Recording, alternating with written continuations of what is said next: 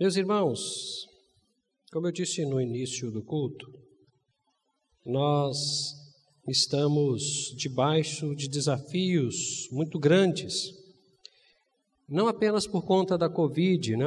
obviamente que é o que nós estamos presenciando mais é, perto da gente, mas por conta de uma série de outros fatores que nós conhecemos muito bem e que já vem ao longo dos anos ah, nos assombrando, nos alcançando, nos incomodando. E nós temos percebido muitas igrejas, infelizmente, muitas igrejas, prometendo coisas muito delicadas, muito delicadas, em nome de Deus, em nome de Jesus. Coisas que não se concretizam, coisas que na verdade nem poderiam ser prometidas. E o objetivo da maioria dessas igrejas é auferir lucro. E a gente fica preocupado com isso, muito preocupado com isso. Porque, na verdade, nós estamos esquecendo que estamos caminhando para o fim de uma era com o retorno de Cristo. E os nossos púlpitos têm sido assolados quase que desesperadamente por movimentos de, na verdade, tentativa de elevar os ânimos, movimentos positivos, que na sua totalidade não são tão eficazes, só causam problemas de fundo emocional e até mesmo outros tipos de conflitos, inclusive familiares. Algumas pessoas chegam ao ponto de vender as suas propriedades, os seus bens, não? É, em nome de uma bênção, em nome de uma bênção que muitas das vezes não acontece. E nós entendemos que, como Igreja de Cristo, nós precisamos ser honestos, precisamos ser corretos, precisamos ser bem objetivos na ministração da palavra. E o fato é que nós estamos vivendo um tempo que está caminhando para o retorno de Cristo Jesus, para a volta de Cristo Jesus. Nós estamos caminhando, volto a dizer, para o fim de uma era e para o início de uma outra que se dará com o retorno de Cristo. Nós não podemos nos furtar dessa comunicação. Nós não podemos nos furtar dessas informações. Inclusive na nossa evangelização cotidiana, no nosso dia a dia, quando nós falamos de Jesus para as pessoas, nós precisamos fazê-las entender que Cristo irá voltar. Cristo irá voltar. E a, a volta de Cristo implica em situações muito importantes e definitivas. Por isso, essa noite, o Senhor tem nos incomodado a conversar com os irmãos sobre o tema que já está aí. A volta de Cristo nos traz esperança. E eu queria te convidar a abrir a Bíblia em 1 Tessalonicenses, capítulo 4. Você pode ficar sentado mesmo, não tem nenhum problema. Inclusive você que está conosco através da internet, pode abrir também a Bíblia em 1 Tessalonicenses capítulo 4. Nós vamos ler do verso 13 até o verso 18. Primeira carta do apóstolo São Paulo aos irmãos em Tessalônica, capítulo 4, do verso 13 ao verso 18, na minha tradução está assim: Todavia, irmãos, não queremos que sejais ignorantes em relação aos que já faleceram, para que não vos entristeçais como os outros que não têm esperança.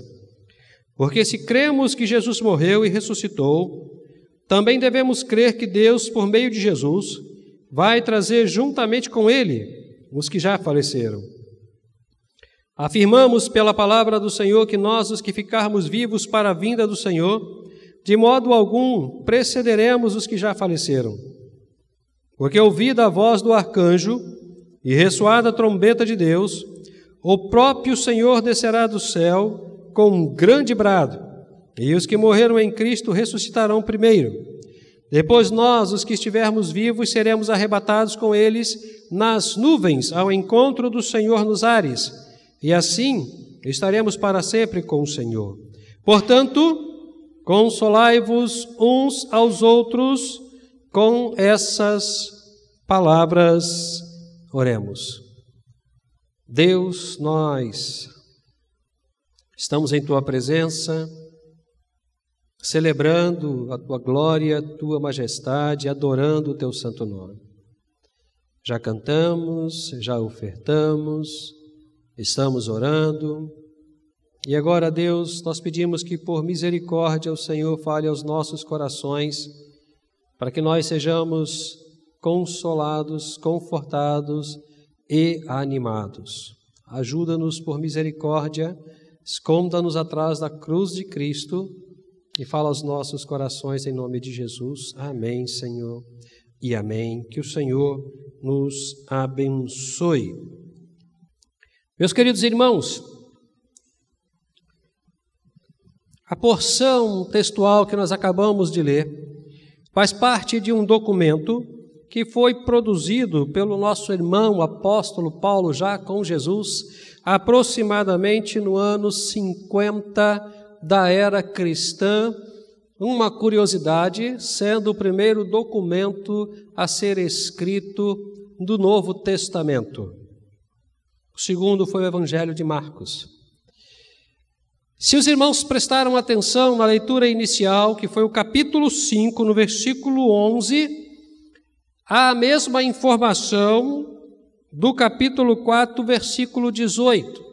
Nós terminamos a leitura do versículo 18 com a seguinte frase: Portanto, consolai-vos uns aos outros com essas palavras. E encerramos a leitura inicial no versículo 11: Por isso aconselhai-vos e edificai-vos mutuamente, como de fato já estáis fazendo. Palavras de ânimo, palavras de consolo, palavras de conforto. E aí, nós fazemos a pergunta: por que Paulo está orientando os irmãos de Tessalônica a buscarem o conforto mútuo, o consolo mútuo. Por que Paulo está fazendo isso? Como eu disse, essa carta foi escrita aproximadamente no ano 50, sendo a primeira carta é, registrada do Novo Testamento. Foi escrita num contexto de muita perseguição à Igreja de Cristo Jesus, particularmente no contexto gentílico, fora das, dos arraiais dos judeus, porque a igreja começa a caminhar em Jerusalém, mas depois ela vai para além da cidade de Jerusalém, vai embora, vai caminhando. E Tessalônica era uma província romana. Aquela igreja era constituída de pessoas que passaram a vida toda vivendo a idolatria, e uma série de outros movimentos imorais, profanos, pecaminosos. E agora eles têm contato com a palavra de Deus, se convertem, constituem a igreja, e o início da história da igreja é um início de muita perseguição, de muito sofrimento, de muita manifestação do reino das trevas contra a igreja, cujo objetivo era acabar com a igreja, destruir a igreja. Porque se lá no início a igreja fosse destruída, hoje nós não estaríamos aqui.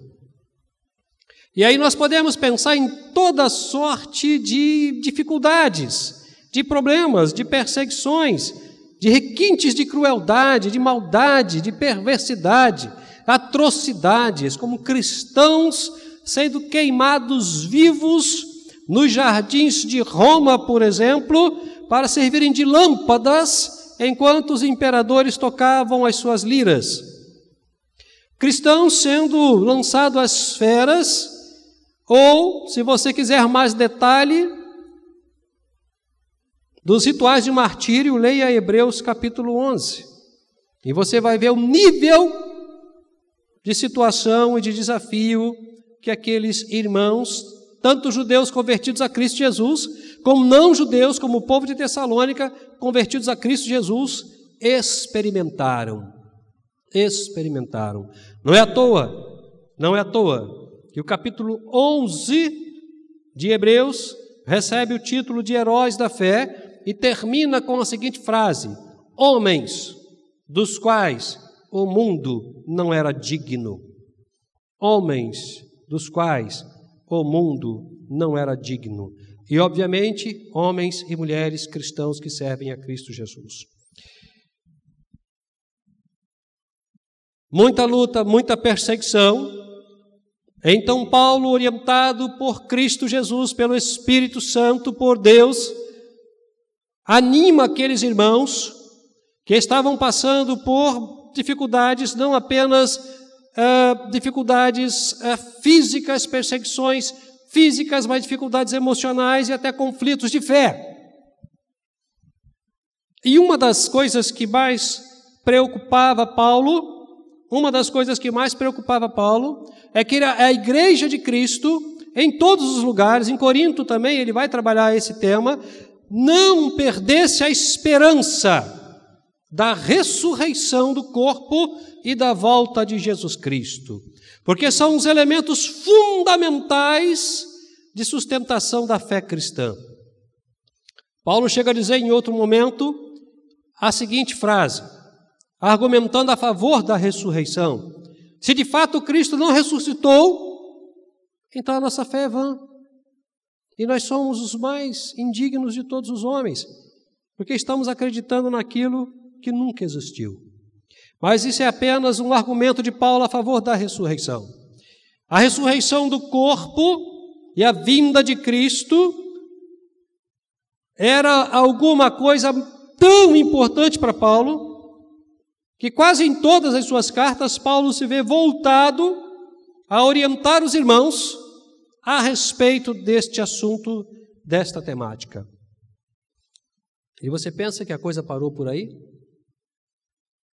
Que lá no quarto século, quando a Bíblia é completamente encerrada, o cânon é fechado, está tudo certinho, bonitinho, manda para a gráfica, né? compila direitinho, bonitinho, acabou?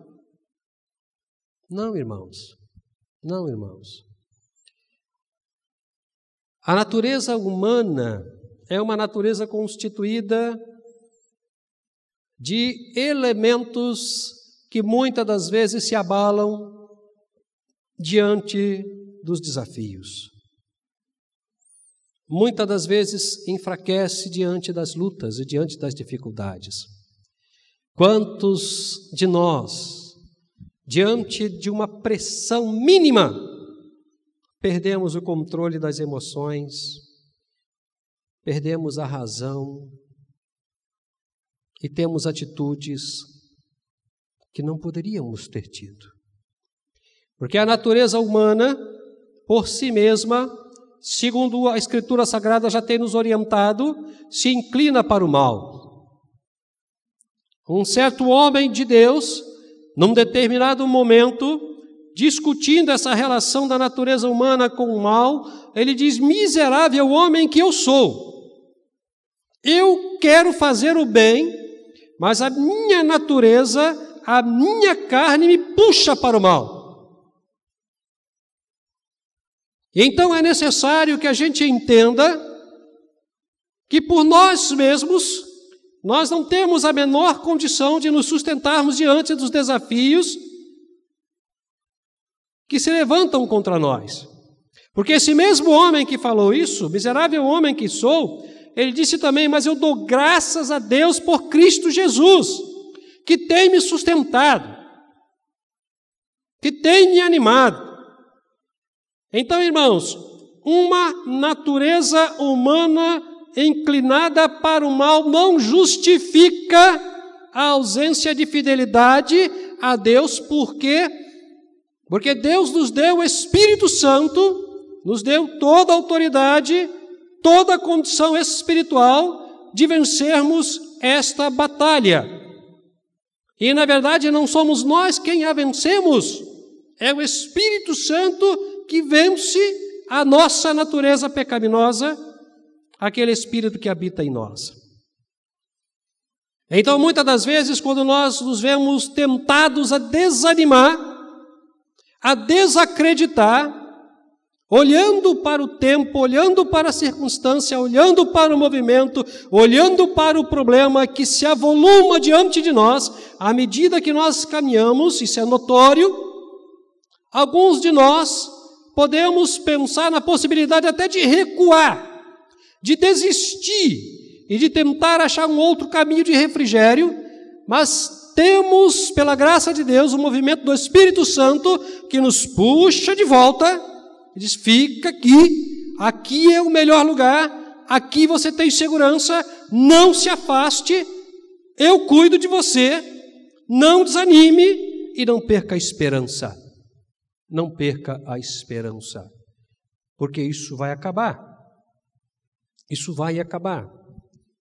Conversando uma vez com alguns irmãos, eu falei para eles o seguinte: o nosso problema, nosso problema é que nós ainda não aprendemos a viver na dimensão da graça de Deus, na dimensão da espiritualidade.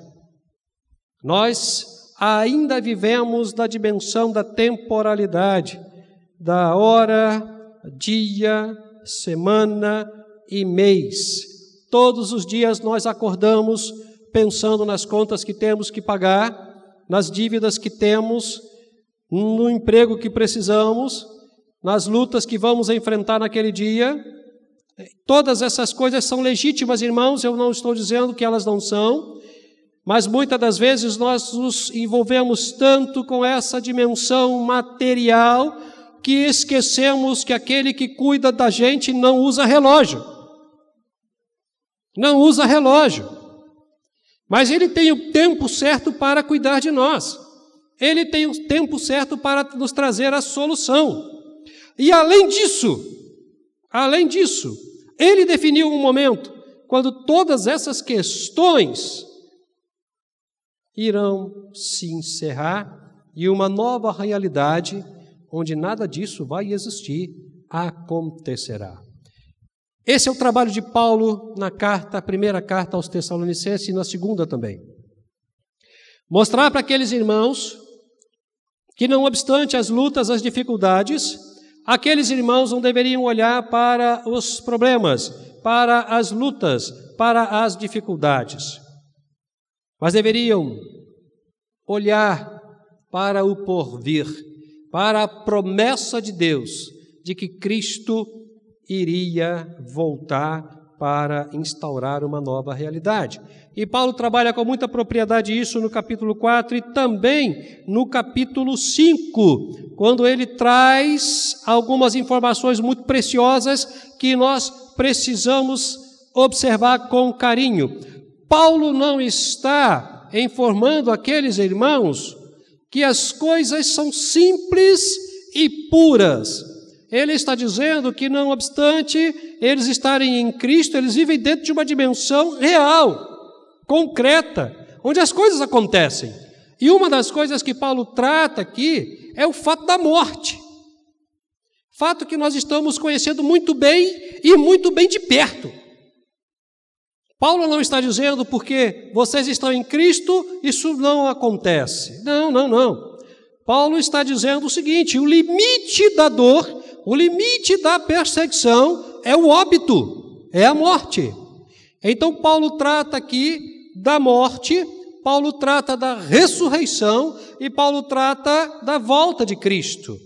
E vamos observar com carinho cada uma dessas questões que Paulo trata transpondo para o nosso momento, para a nossa realidade. Primeira coisa que Paulo está tratando aqui é o fato da morte. Paulo está dizendo aqui no versículo 13: Todavia, irmãos, não queremos que sejais ignorantes em relação aos que já faleceram. Eu não quero que vocês ignorem o que está acontecendo e o que vai acontecer, para que vocês não se entristeçam exatamente como aqueles que não têm esperança diante da morte. Nós temos feito, irmãos, desde março do ano passado, os irmãos sabem disso, não? Muitos sepultamentos, crentes e não crentes. E algumas vezes, eu já compartilhei algumas vezes com o pastor Roberto sobre isso, até com a minha esposa também. Algumas vezes ali né, no cemitério, observando né, os dois movimentos, o sepultamento do cristão e o sepultamento não cristão, a gente percebe nitidamente o que Paulo está dizendo. Aqueles que têm esperança e aqueles que não têm esperança. Você percebe isso pela manifestação do sentimento, pelo choro, pela lágrima derramada, pela não compreensão do que está acontecendo, pelas perguntas por quê, por quê, por que agora, por que não depois, por que, que não fui eu, por que, que não foi fulano, pelos desmaios.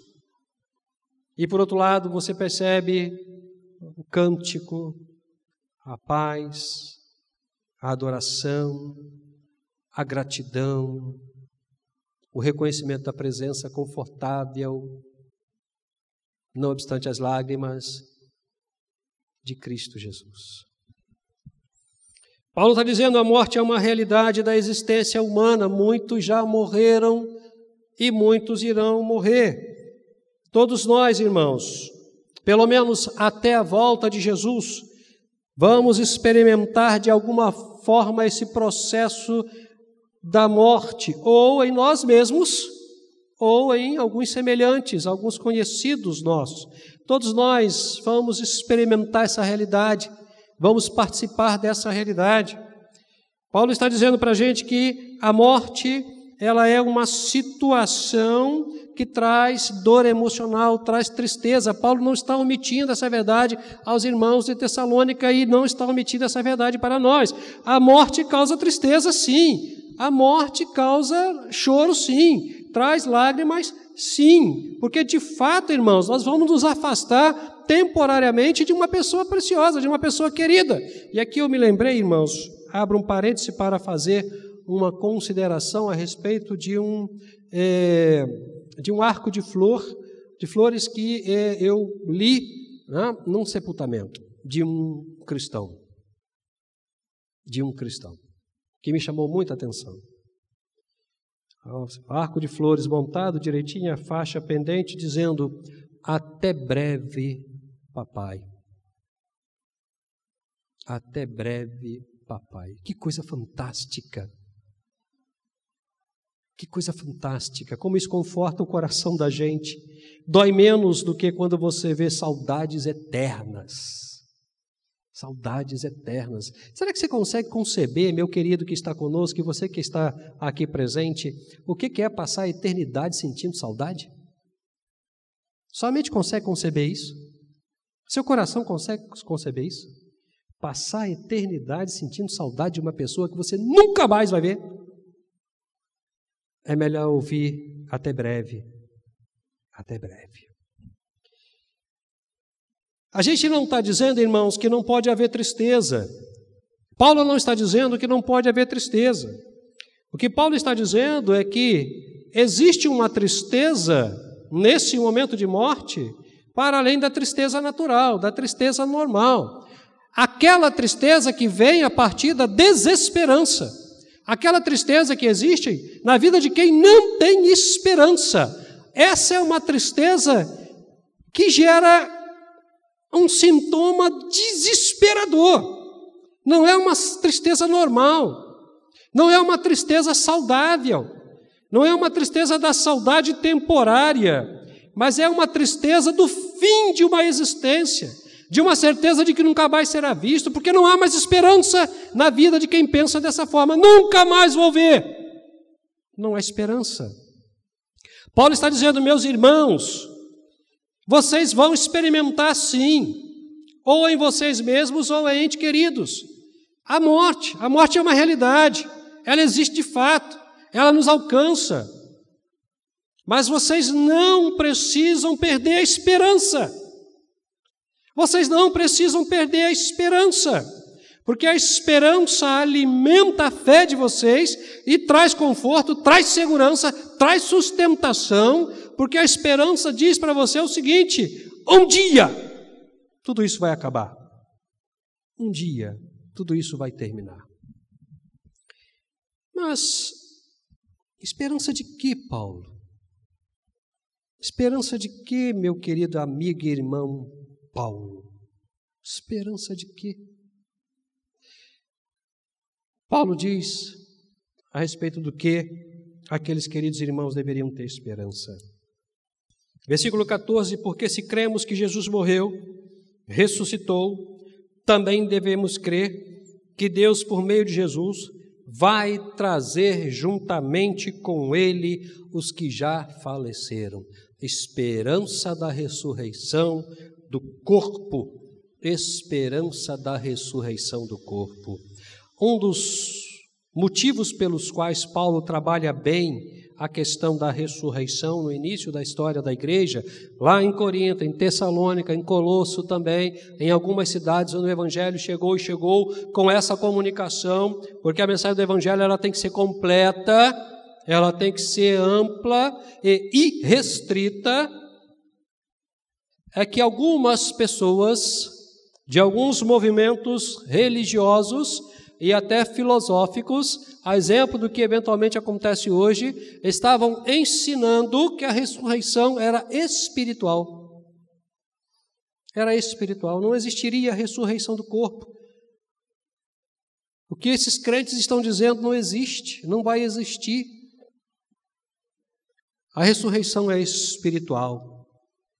E você imagina uma igreja bebezinha, iniciando a sua caminhada, centrada na fé, no amor e na esperança, num contexto de muita luta e de muita perseguição, de muito sofrimento e de muita morte, ouvir alguém dizendo: rapaz, esse negócio de ressurreição do corpo não existe, a ressurreição é espiritual. Acaba com a esperança de qualquer pessoa.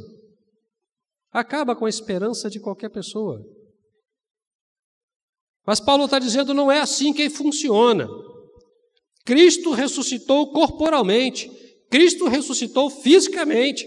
Se vocês forem lá no Evangelho, se nós formos no Evangelho, e se vocês, meus queridos irmãos de Tessalônica, Paulo falando, forem conversar, por exemplo, com Pedro, com Mateus, com João, vocês vão ouvir dele a seguinte informação: nós tocamos nele. Nós tocamos nele. E o registro está aqui para a gente. Alguns precisaram tocar nele para que a fé fosse consertada. Para que a fé fosse consertada. Então, se Cristo ressuscitou em corpo, sendo o primeiro a ressuscitar eternamente em corpo, Paulo diz: Ele que ressuscitou pelo seu poder e pelo poder de Deus, quando voltar, vai ressuscitar todas as pessoas, da mesma forma que ele ressuscitou fisicamente porque a ressurreição do corpo é uma promessa feita por Deus, é uma promessa feita por Deus e ratificada pelos seus apóstolos. E, meus irmãos, em se tratando de Jesus, em se tratando do Espírito Santo, em se tratando de Deus, em se tratando da Trindade Santa, não há mentira não há mentira. O que eles falam é a pura expressão da verdade, porque a Trindade é a verdade. Jesus não mente. Então, é importante que nós acreditemos na ressurreição do corpo. E em acreditando na ressurreição do corpo, nós nos alimentemos da esperança. Que esperança, Paulo, que você diz para a gente não perder? Nós fazemos essa pergunta para Paulo também. Que esperança é essa, Paulo? A esperança da ressurreição do corpo. Ok, Paulo? Bom. Mas quando isso acontecerá, Paulo? Quando acontecerá a ressurreição do corpo? Paulo também responde. Paulo diz: meus queridos, verso 16: Porque ouvido a voz do arcanjo e ressoada a trombeta de Deus, o próprio Senhor descerá do céu com um grande brado, e os que morreram em Cristo ressuscitarão primeiro. Paulo está dizendo: quando Cristo voltar, quando Cristo voltar, aqueles que estiverem mortos ressuscitarão. E nem os irmãos de Tessalônica, nem nós precisamos saber o dia, o mês, o ano e a hora. O que nós precisamos saber é que ele vai voltar. Ele vai voltar. E quando ele voltar, a ressurreição acontecerá. Que dia glorioso, irmãos, para nós que aceitamos Cristo Jesus como Salvador. Quando nós pudermos encontrar os nossos queridos irmãos que partiram na nossa frente, que foram ao encontro de Jesus na nossa frente, com a certeza de que agora estaremos juntos eternamente, celebrando ao Cordeiro, adorando a Deus, vivendo alegremente, sem doença, sem morte, sem choro, sem lágrima. Quando isso acontecerá, Paulo? Quando os mortos ressuscitarão, Paulo? Quando Cristo voltar. Mas, me explica esse negócio de Cristo voltar. Meus irmãos, deixe-me falar uma coisa muito séria para os irmãos. A história da humanidade é a história do pecado, a história das perdas e das dores, a história da injustiça social, das calamidades, das pragas, das pandemias e coisas semelhantes a estas. E uma história com uma dimensão desta realidade tão trágica, irmãos, não pode ficar isenta da justiça. Não pode ficar isenta da justiça. A própria história da humanidade evidencia a necessidade do retorno de Cristo. O caos não pode se perpetuar. Não pode se perpetuar. O próprio fato do pecado evidencia a necessidade do retorno de Cristo. Por que Cristo vai voltar? Porque é necessário. Porque o mundo vive em pecado e o caos não pode se perpetuar. É preciso colocar ordem na história da humanidade. É preciso estabelecer justiça. É preciso estabelecer cuidado. É preciso isentar a humanidade de todos os males que acomete, de todos os sofrimentos que tem alcançado a humanidade. Deixe-me te falar uma coisa hoje, hoje nós vivemos sob a graça de um Deus que ainda acredita na humanidade. Sabe, sendo bem dispensacionalista, estamos no período da graça. Hoje ainda nós vivemos debaixo da graça de um Deus que ainda acredita na humanidade e nos dá tempo para o arrependimento dos nossos pecados. Porém, meus queridos, porém, dada a necessidade da manifestação da justiça, haverá um tempo cujas necessidades da justiça serão tão relevantes, tão relevantes, que dará espaço ao retorno de Cristo para julgar a humanidade. Para julgar a humanidade e estabelecer sentenças necessárias por aquilo que cada ser humano realizou enquanto estava em vida.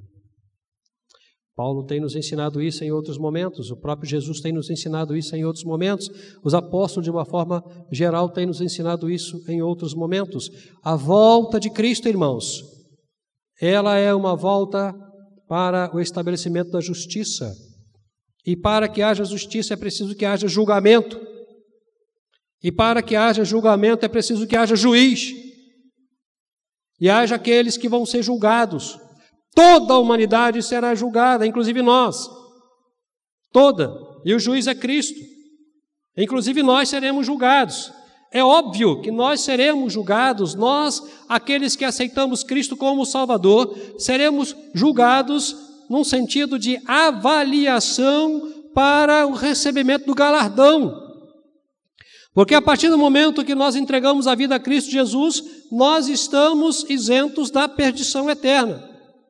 Mas, lamentavelmente, alguns, alguns que não aceitaram Cristo como Salvador e não terão um julgamento para avaliação de benefícios e de bênçãos e de galardão, serão julgados para condenação eterna. Infelizmente, essa é uma verdade da qual nós não podemos nos furtar. Nós não podemos nos furtar. Paulo, quando escreve aos irmãos em Tessalônica, ele está dizendo: como vocês estão passando por dificuldades, por perseguições, vocês vão morrer. Vocês vão morrer. Mas a morte de vocês não é um elemento que tira a esperança do povo de Deus. Pelo contrário, é um elemento que alimenta a esperança na ressurreição. E a ressurreição do corpo se dará quando Cristo voltar. E quando Cristo voltar, haverá, além da ressurreição, o julgamento final de todas as pessoas. E após o julgamento, a eternidade. A eternidade. O passaporte para a eternidade é comprado agora, no balcão do Evangelho. É melhor você comprar se você não comprou ainda. Isso significa entregar a vida a Jesus Cristo. Caminhando para o fim dessa nossa reflexão, eu queria compartilhar muito objetivamente cinco lições que nós aprendemos nesse contexto de Paulo, nessas orientações de Paulo. Cinco lições para as nossas vidas, além daquelas que nós acabamos de ver, cinco lições bem práticas, bem objetivas. E eu queria que você prestasse atenção. A primeira lição que nós aprendemos com toda essa orientação paulina a respeito da volta de Cristo, da ressurreição do corpo daqueles que já partiram, que partem e que irão partir. Primeira lição: a tristeza só faz morada no coração de quem não tem esperança.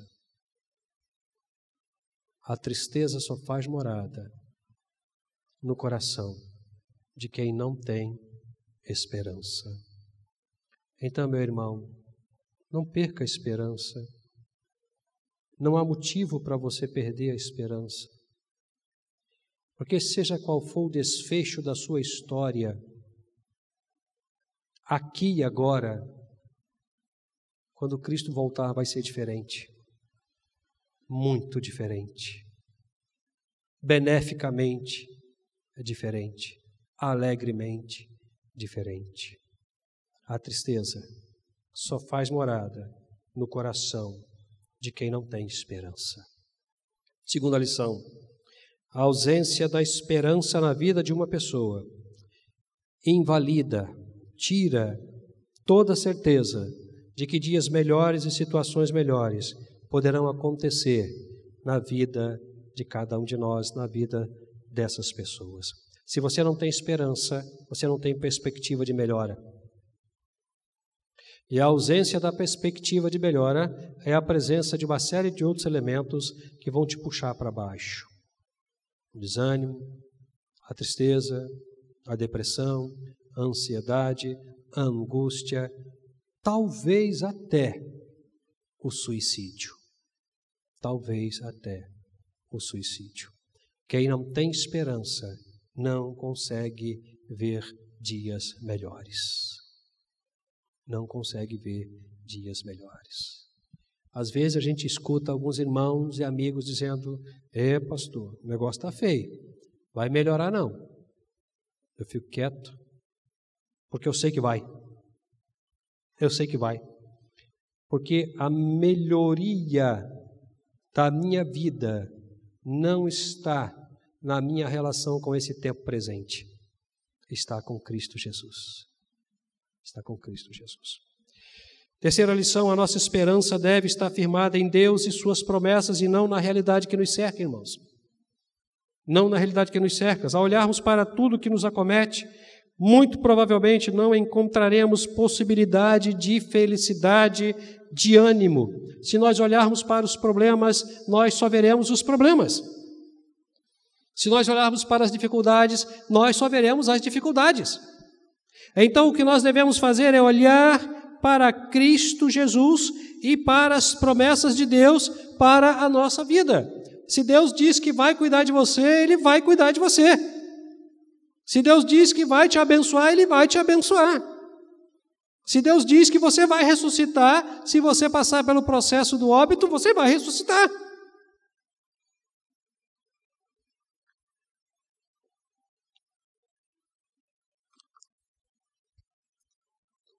Não existe a menor possibilidade de construirmos nenhum tipo de realização satisfatória, de esperança ou de felicidade olhando para os problemas, para as dificuldades.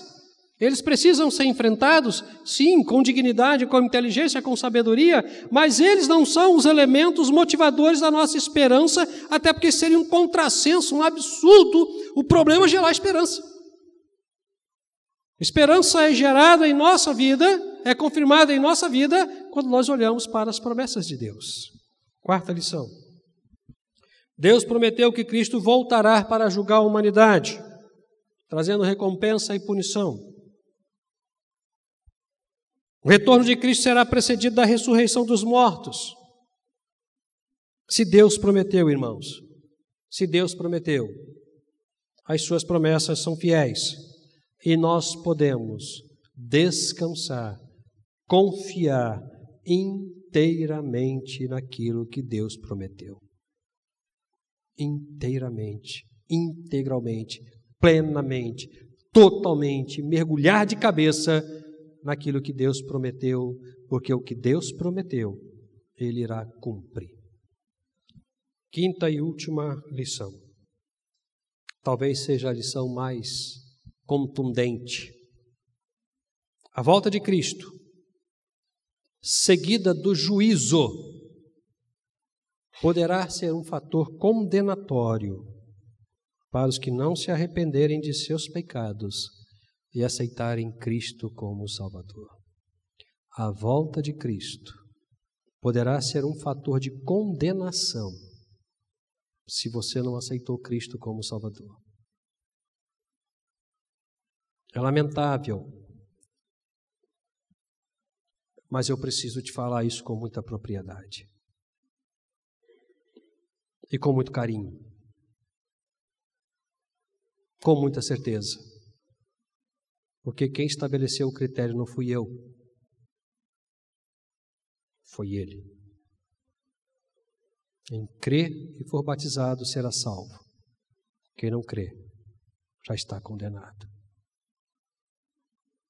Meu querido, minha querida, não se permita em sua vida o juízo para condenação quando Cristo voltar.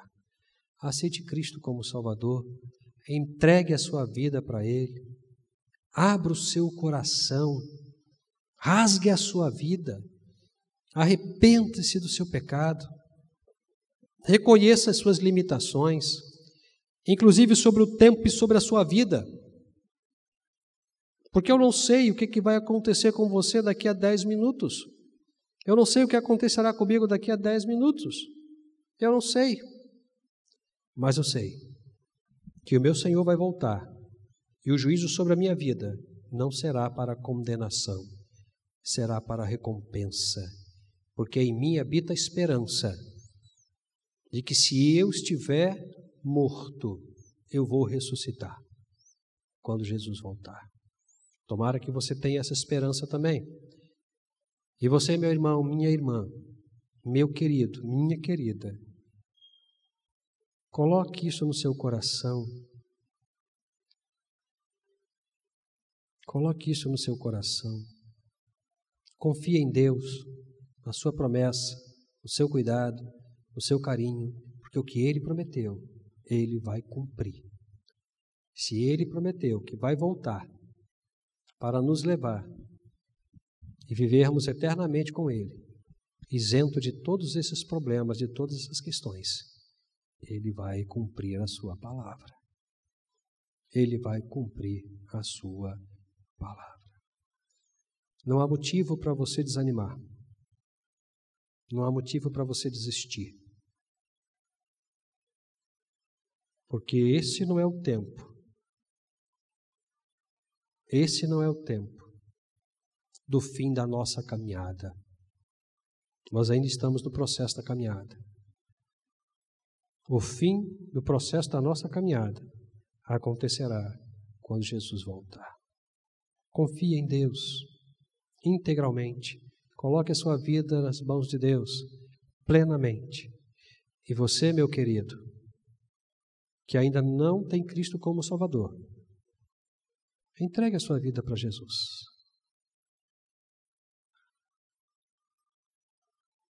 Aqui presente em nosso meio, nós temos alguém que ainda não entregou a vida para Jesus ou está afastado dos caminhos do Senhor. Só dá um sinal para eu identificar, dizendo: Pastor, eu quero fazer parte da ressurreição daqueles que vão viver eternamente com Jesus, quando Jesus voltar. Não sei se à minha direita nós temos alguém que, acho que todos são convertidos a Cristo Jesus, alguém que está afastado dos caminhos do Senhor e que quer reconciliar, voltar para a casa do Senhor, voltar para os braços do Senhor, para cuidar do Senhor. Aqui à minha esquerda, nós temos um grupo de pessoas também, alguém que ainda não se converteu a Cristo ou que está desviado dos caminhos do Senhor. Penso que não, acho que todos somos cristãos. Então, que o Senhor nos abençoe, querido, que o Senhor nos proteja, que o Senhor nos guarde e nos dê sempre oportunidade de estarmos caminhando com Ele. Amém, queridos? Amém? Vamos celebrar ao Senhor com um grupo de louvor?